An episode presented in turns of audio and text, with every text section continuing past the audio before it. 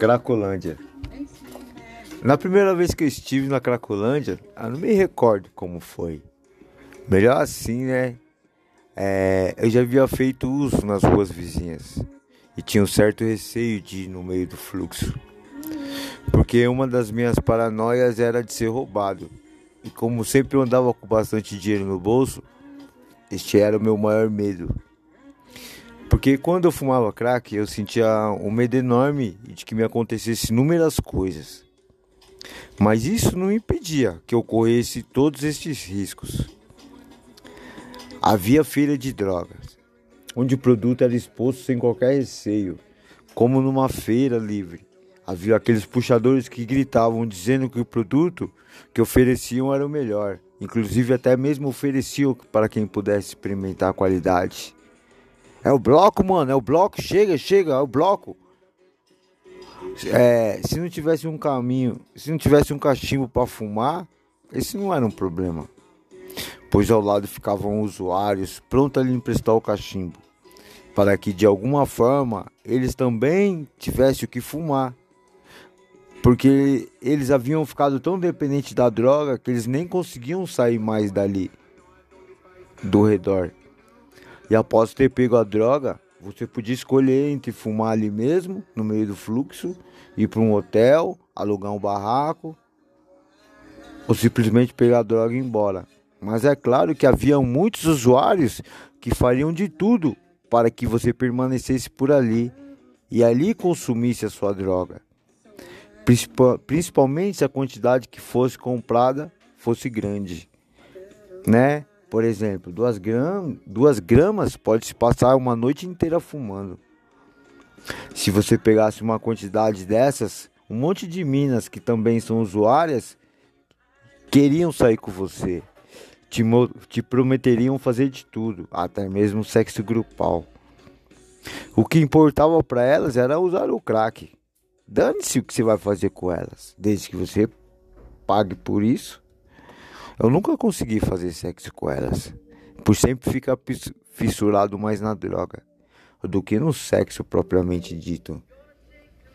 Elas poderiam até mesmo ficar peladas do meu lado esfregar sua buceta na minha cara, que eu não conseguia. Meu pinto não levantava e nem eu sentia a menor intenção de fazer qualquer coisa com elas enquanto tivesse o crack. Porque o meu maior prazer estava na droga e não nas mulheres. Minha namorada, enquanto eu sobrevivi na Cracolândia, sempre foi o meu cachimbo.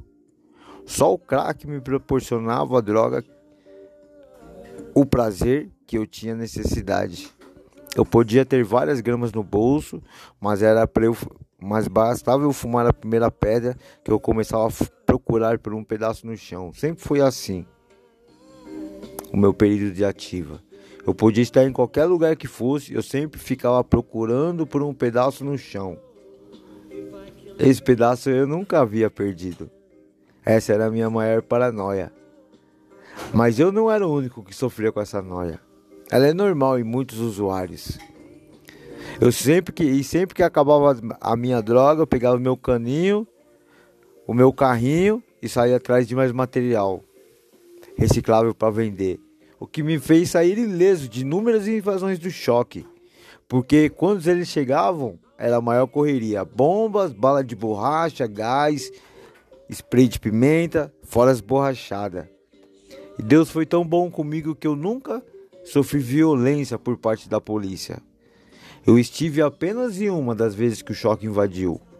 E mesmo que eu esteja que eu estivesse alucinado no meio do corre-corre, para que ninguém me fizesse derrubar a minha droga, eu apenas parava num canto e fumava tranquilamente a minha droga. Sei que muitos usuários que estavam ao meu lado foram alvejados por balas de borracha. É...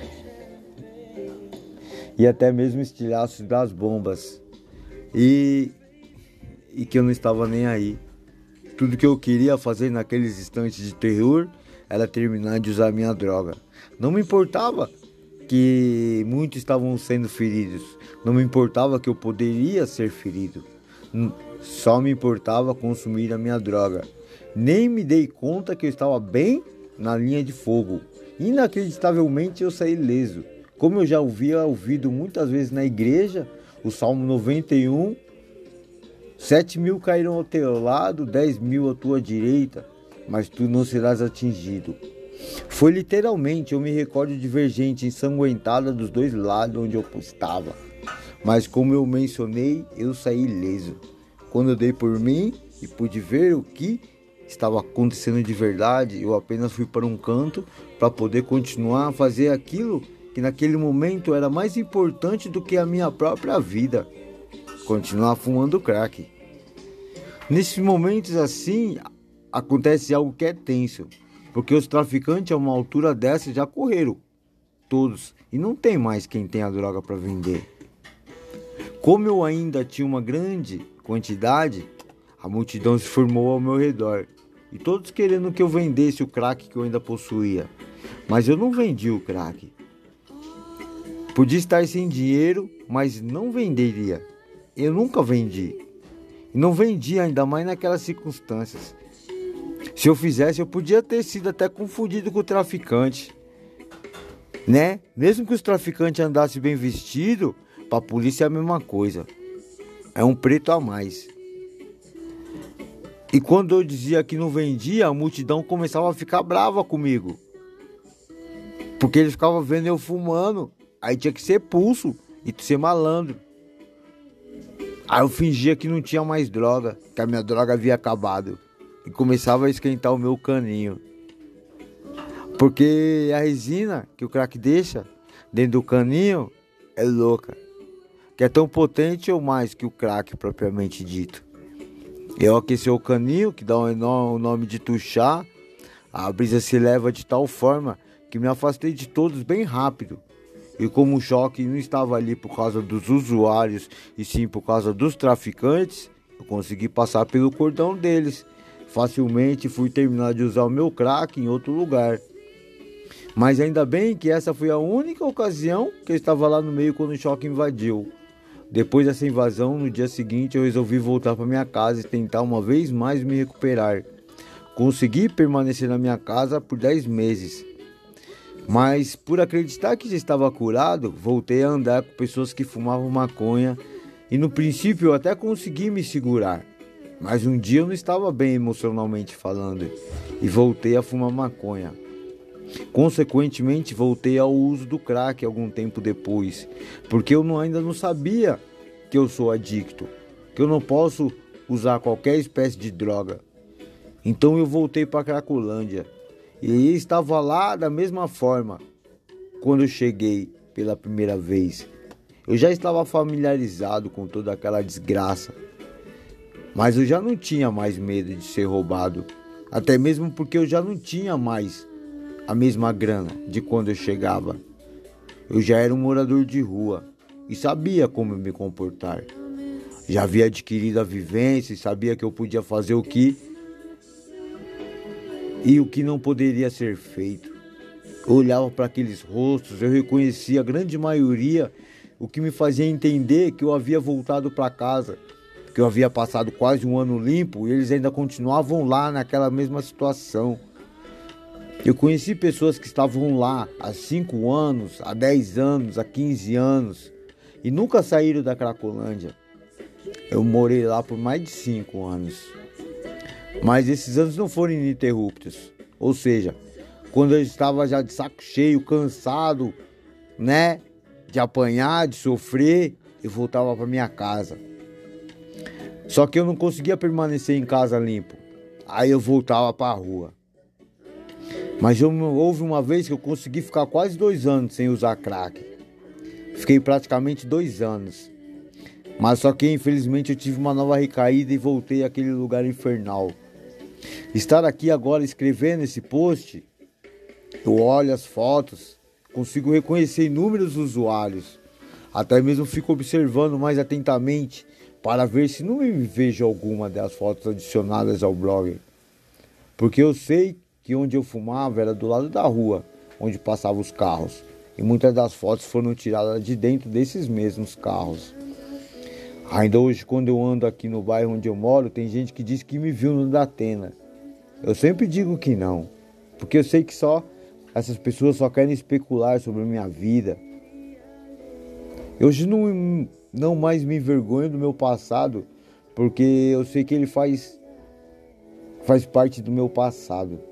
E já passou, mano. Mas eu sei que ela faz parte da minha história, a minha história é importante, né?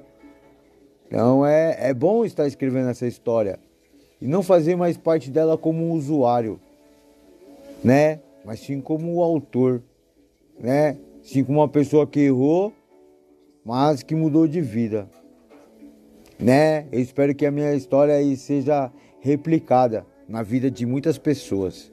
Esse é o intuito de estar escrevendo. Certo, família? Forte abraço. Deixa um salve aí que eu respondo aí, irmão. Faz tempo que ninguém deixa um feedback para mim, certo, família? Satisfação.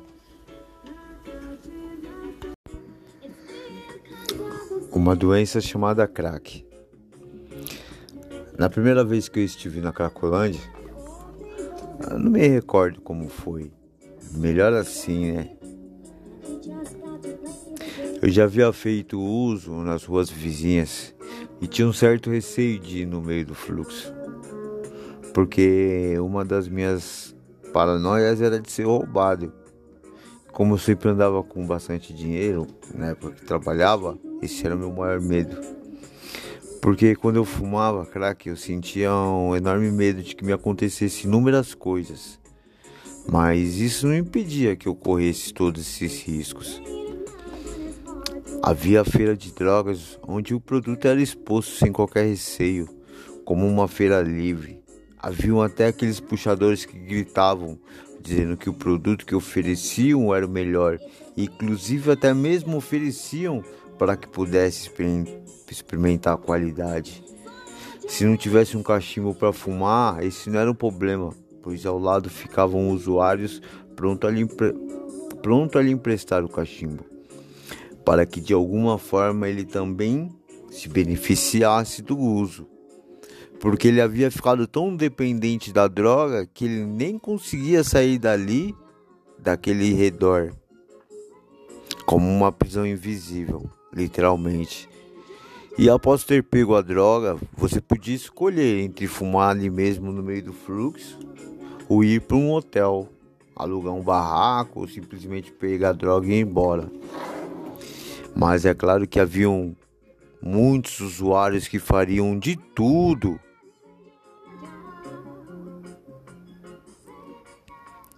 para que você permanecesse por ali. Principalmente se a quantidade de droga que você comprasse fosse grande. Por exemplo, duas gramas pode passar algumas, algumas horas inteiras fumando se você pegasse uma quantidade dessas, um monte de mina que também são usuárias iam querer sair com você, ficar com você, fazer coisas com você. Te prometeriam tudo, fazer de tudo, até mesmo com outras pessoas juntos. Elas não se importam. Elas não se importavam de nada. O que importavam para elas era usar o crack eu nunca consegui fazer sexo com elas, por sempre ficar fissurado mais na droga do que no sexo propriamente dito. Elas poderiam até mesmo ficar peladas do meu lado, como aconteceu em algumas situações. Esfregar a buceta na minha cara, mas eu não conseguia, eu simplesmente não conseguia. Eu não sentia a menor intenção de fazer nada enquanto eu tivesse o crack, enquanto eu tivesse louco, porque esse era o meu maior prazer. O meu prazer estava na droga e não nas mulheres. Minha namorada, enquanto eu sobrevivi na Cracolândia, sempre foi o meu cachimbo, a minha pedra. Só o crack me proporcionava o prazer que eu tinha necessidade. Eu podia ter várias gramas no bolso, mas era fumar a primeira pedra que eu começava a procurar por um pedaço no chão. Sempre foi assim o meu período inteiro de ativa. Eu podia estar em qualquer lugar que fosse, eu sempre ficava procurando por um pedaço no chão que eu não havia perdido. Essa era a minha maior paranoia. Mas eu não era o único que sofria com essa noia. Ela é normal em diversos usuários.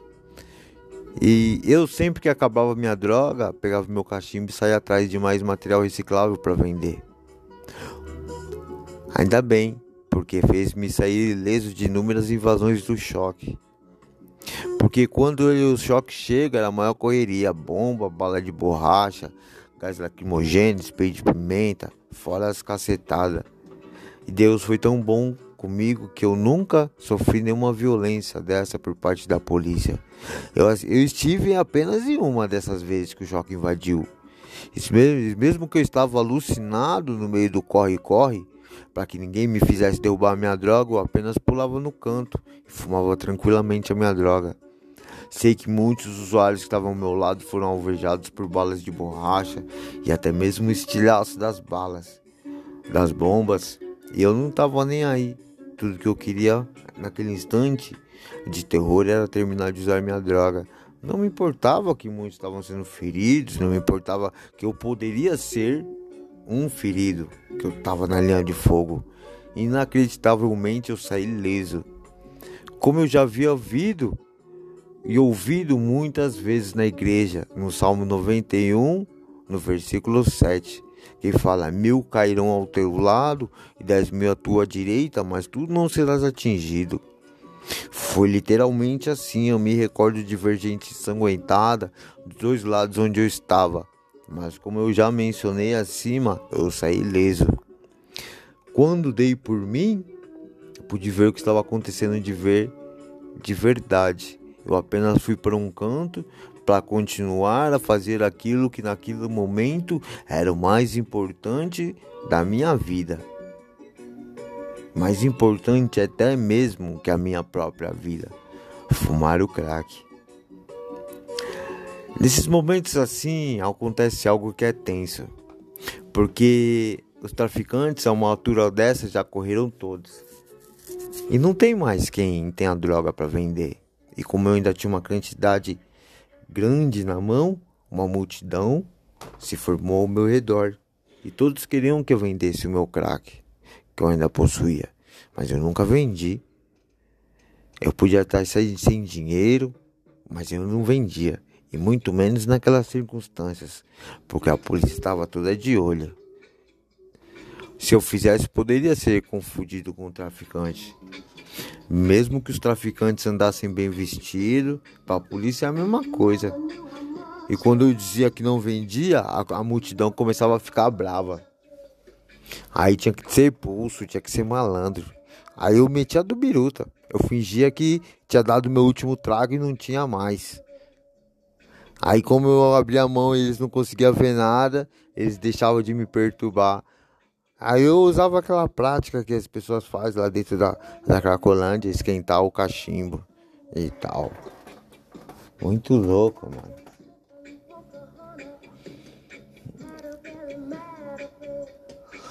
Porque a resina do crack dentro do cachimbo ela é tão grande, mano, que ela é tão potente ou mais do que o próprio crack né? Eu aqueci o, can, o, o caninho que dá o nome de tuchar, a brisa se eleva de tal forma que me afastei de todos bem rápido.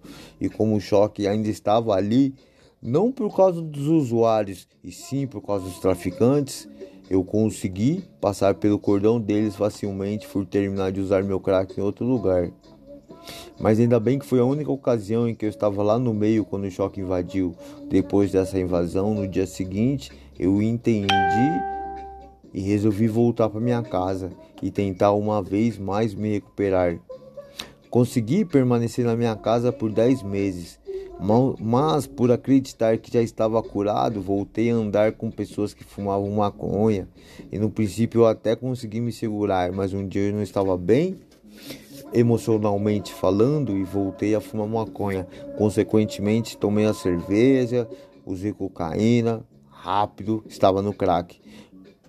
Porque eu ainda não sabia que eu, que eu sou adicto. Né? Eu não sabia que eu não podia beber, que eu não podia fumar. Então eu voltei para Cracolândia uma vez mais. E lá estava ela da mesma forma como quando eu cheguei lá pela primeira vez.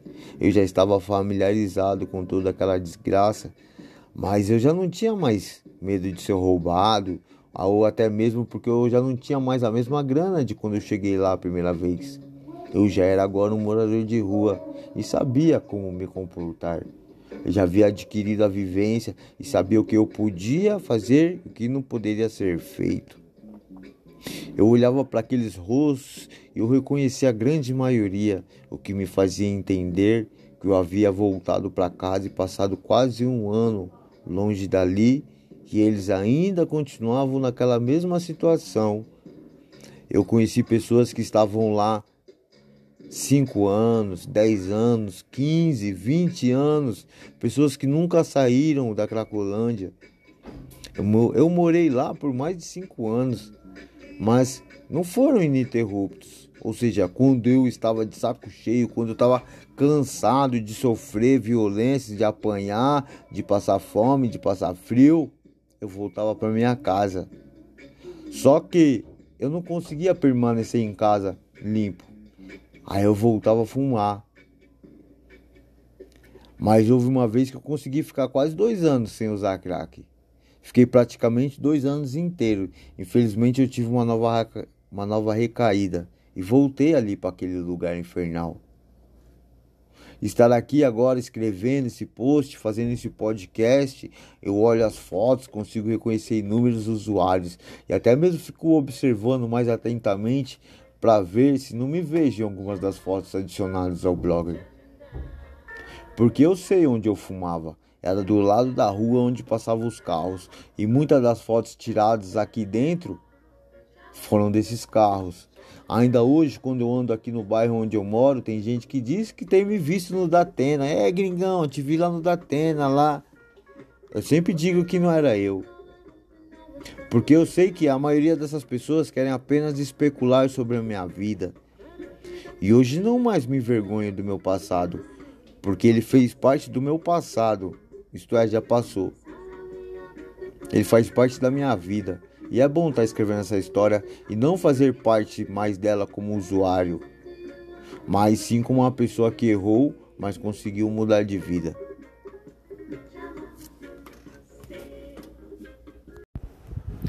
Salve! E aí família, tranquilidade? Todo mundo bem? Fico mal feliz aí você está aí curtindo, ouvir as minhas histórias. É, me motiva a continuar, né, meu? Eu entendo isso aqui como uma pequena conquista. E a minha vida é, tem sido é, uma construção, né? Aí dessas pequenas conquistas, cada uma delas são significativas e importantes. E o episódio que eu vou falar hoje é aquelas meninas lá do fluxo, né, meu? Tá ligado? Aquelas novinhas chegar lá, tipo, de certa forma aliciada pelos caras do tráfico, certo? Elas vai ali, fica na contenção, é tipo só fazendo uma média. Que nem teve aquele caso lá da da gatinha do tráfico. Então é assim, mano. Que elas vai para lá, elas gostam de ficar no movimento, vendo, contando dinheiro, segurando as armas. E é muito louco isso, né, meu? Porque muitas, muitas é, chegam lá nos kits, né? Naqueles Mizuno de mil e tal, unha bonita. E até então elas ficam lá, tipo, no, no tráfico, dentro da barraca dos traficantes, né? Quer dizer, ficavam, né? Hoje o tráfico não é mais dessa forma. Mas enfim, quando eu passei lá que existia a feirinha do tráfico, era, né? E elas ficavam lá dentro da barraca e tal. Só que a princípio elas colam ali só pra fumar um baseado, né? Pra fazer uma média, uma contenção, que nem eu falei pra vocês ali. Elas gostam de andar com, com os bandidos.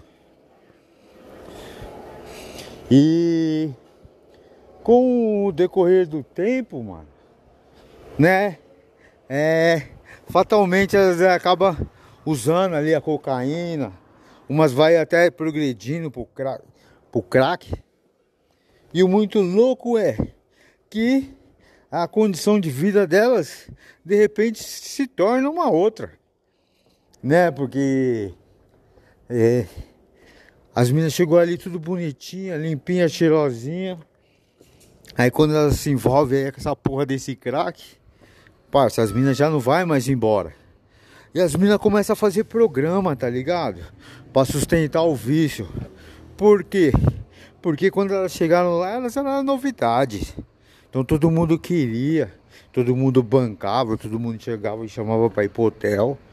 Só que com o passar do tempo, a degradação, porque o crack é uma droga violenta. Então, a feição dela já não é mais a mesma. Certo? Por quê? Porque ali ela deixa de se cuidar. Ali ela deixa de tomar banho. Ali ela deixa de se alimentar. E isso tudo vai é, repercutindo de forma física. Então é inevitável que a degradação venha alcançar ali a vida dela.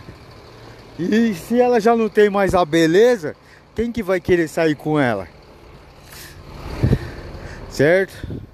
Quem que vai bancar ela para ela ir no rolê? Quem que vai patrocinar que nem era antigamente? Ninguém.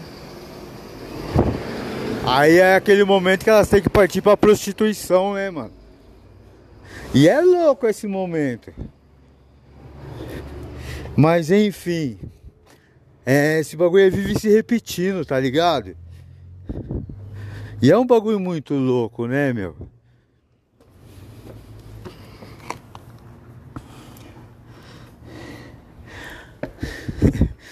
É, as histórias é, vivem se repetindo.